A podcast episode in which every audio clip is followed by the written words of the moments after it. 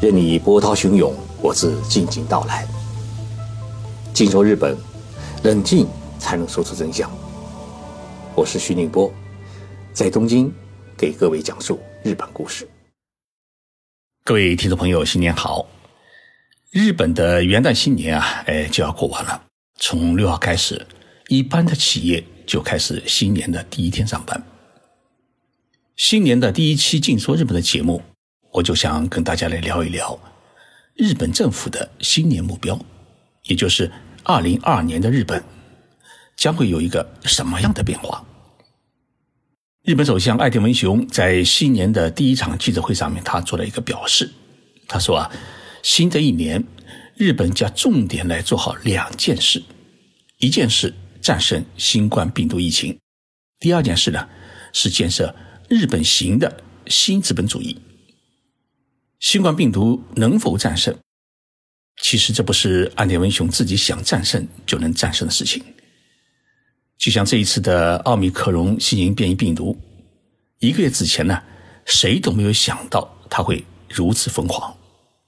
美国一天感染人数已经达到了一百零八万人，日本今天呢，也就是一月五号的感染人数，也是相隔三个月。重新突破两千人。虽然日本与美国相比啊，还是小巫见大巫，差距很大，但是不断增加的感染人数，也已经让整个社会呢胆战心惊。有人分析说，奥密克戎病毒啊，已经接近于流感，是新冠病毒最后的垂死挣扎，因此呢，不必过于惊慌。但是如果感染人数过多，把整个医疗资源整垮了。这个结果啊，也是十分可怕的。所以，客观上来说，全世界的新冠疫情没有结束，日本也无从谈起战胜，最多呢也是遏制。在遏制中，维护国民正常的生活和社会的正常的经济活动，这才是日本政府应该考虑的问题。那么，除了新冠病毒问题，日本政府在新的一年里面要强势推进的就是新资本主义建设。什么是新资本主义社会的建设呢？安田文雄首相啊做了这样一个阐述，他说：“新资本主义社会就是要防止富人更富、穷人更穷，要解决富人与穷人之间的差距不断扩大与分裂的问题，也就是要改变经济增长与收入分配的一个非良性循环，通过改革分配制度，增加国民收入。”同时，通过增加国民的个人收入来拉动消费，促进日本国内经济的发展。岸田文雄的这个新资本主义社会建设目标，用最简单的一句话来概括，就是要用社会经济与个人收入的双增长，缩小贫富差距，来建设一个共同富裕的社会，最终实现零和时代的收入倍增的计划。岸田文雄的这一理念是不是学中国的？我们暂且不做评论。我们来看看，他将采取哪些措施来实现这一新资本主义社会的建设目标？岸田设置了四部曲。第一步呢，制定了四项社会发展与改革的战略。第一项呢，是将科学技术立国作为最基本的国策。第二项呢是全面发展 IT AI 产业，建设智能化的田园城市国家。第三项呢是实施经济安全保障战略，着力培育半导体产业和宇宙产业，进一步提高日本产业的国际的竞争力。第四项呢是致力于社会保障制度的改革，扩大各种补助，消除日本国民对于人活一百岁的。百年人生时代的不安。那么四部曲的第二步是实施分配制度的改革。第一呢，要强化对劳动者的分配机制的改革；第二是要扩大中产阶层；第三呢是彻底改革公共价格体制；第四呢是纠正单一财政年度制度的变端。也就是说，要通过增加劳动者的工资。提高国民的收入，强化财税制度改革，让国民的口袋里啊多一点零花钱，可以多一点消费，让中产阶层的比例更大一点。四部曲的第三步呢，是要扩大对交通、物流等基础设施投资，支撑地方经济的发展；对农业、旅游以及中小企业等支撑地方经济的产业行业进行全面的资金与政策的资源，缩小城乡收入差别，活跃地方经济，让更多的人愿意到地方城市去工作、去生活，让更多的企业。愿意把工厂和研究机构搬到地方城市去，扩大地方城市的就业率，让年轻人在地方城市愿意居住、愿意工作、愿意结婚生孩子。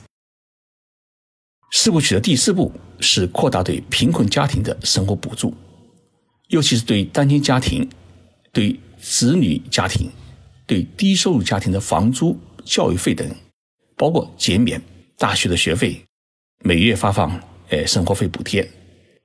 那么，政府通过这种一系列的现金补贴，不仅要让低收入家庭也能过上安宁的生活，同时呢，更好的体现社会分配制度的一种公平公正。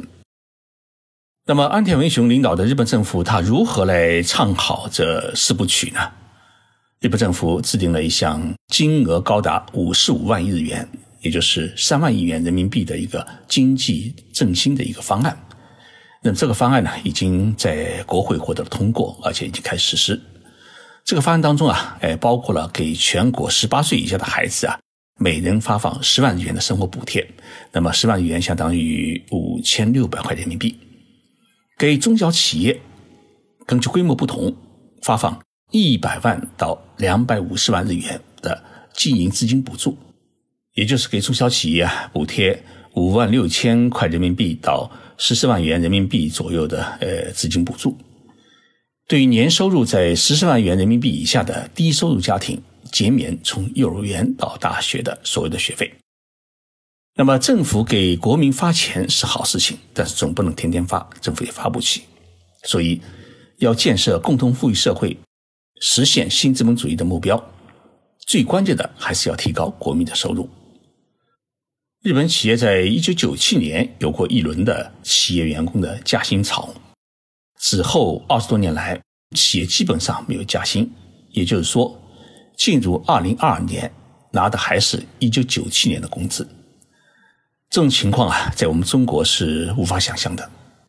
当然，我们也注意到，在过去二十多年间啊，日本的物价，包括房价，基本上也就没有涨过，工资不涨。物价不涨，这二十多年间啊，日本社会就像陷入了一潭死水，看上去平平稳稳，但是呢，物价没涨，新技术、新生活方式带来的新消费支出却大大增加了日本人的生活负担。譬如，二十多年前，手机费和上网费都不是家庭的主要支出，但是如今的生活当中，手机费和上网费。每个人每月的支出都在一万日元，也就是说五百六十块人民币以上，超过了每月的水电费。以前啊，哎，家里只有一部电话，现在是家里每人都是一台手机，这样开支呢就上去了。同时，二十多年前，日本的消费税呢，它只有百分之三，现在已经提高到百分之十，这个负担也是不轻的。所以。日本政府呢就开始要求企业给员工增加工资，认为只有增加工资才能解决收入低下、呃消费低迷的问题。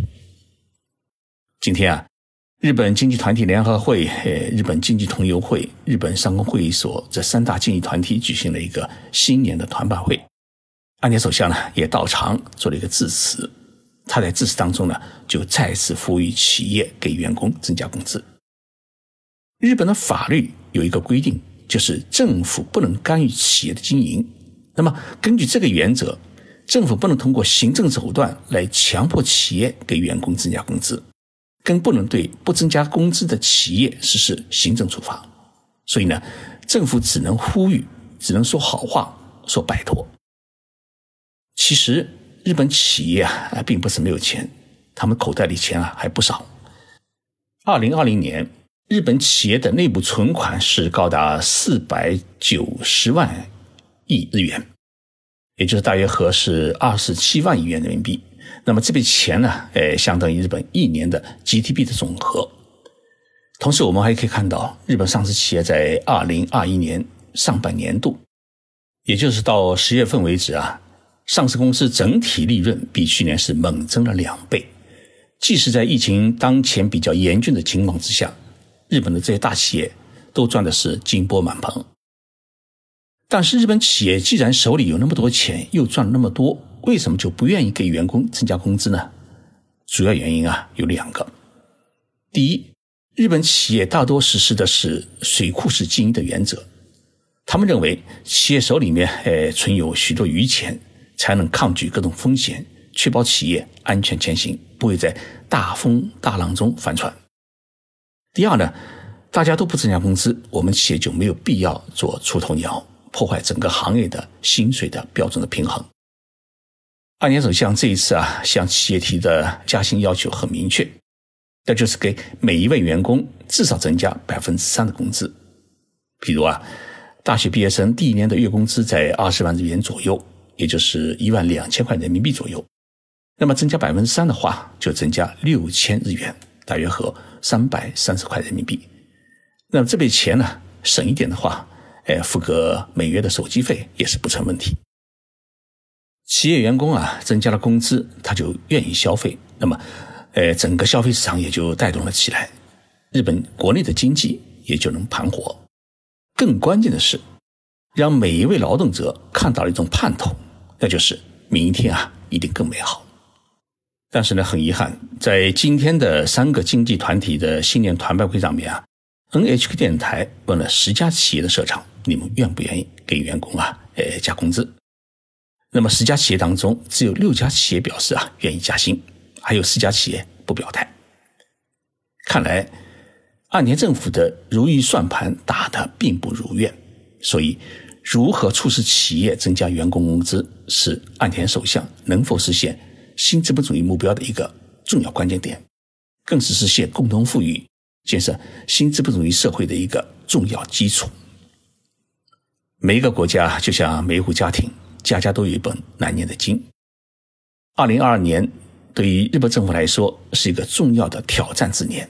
希望这个挑战能够成功，造福日本社会，也能让七十多万在日本生活的中国同胞多一份收入，多一份富裕的生活。